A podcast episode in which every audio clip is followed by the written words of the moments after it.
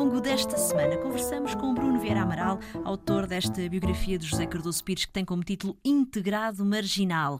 Na nossa conversa anterior, eh, Bruno eh, ressaltou o facto de, ao contrário de alguns, eh, de alguns outros escritores e, e colegas de José Cardoso Pires, colegas de escrita, José Cardoso Pires acabou por nunca ser muito, vá, incomodado pela PIDE, digamos assim. A explicação poderá estar naquilo que o escritor veio a descobrir depois do 25 de Abril.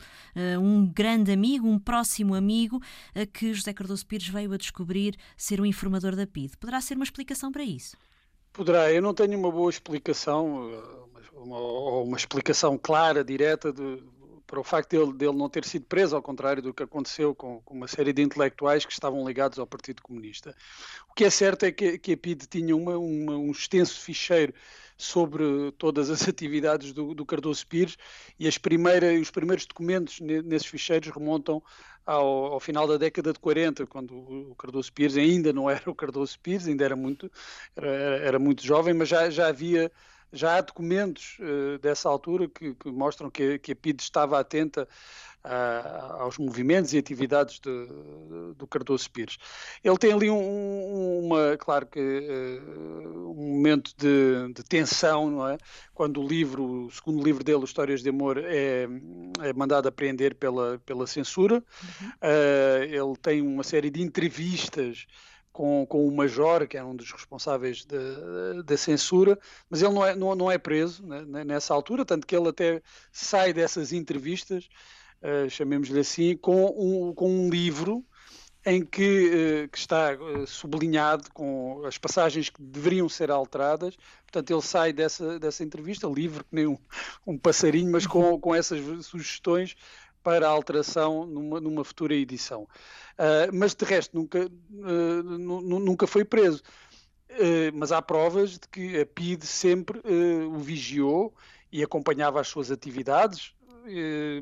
isso está no, no, nos arquivos da PID e nesses arquivos ainda faltam muitos documentos porque a dada altura há um documento, eu encontro um documento de, de um relatório da PID que diz que uh, há um, eles têm na delegação do Porto um, um ficheiro extenso sobre o Cardoso Pires e esse ficheiro não, não, não, não encontrei.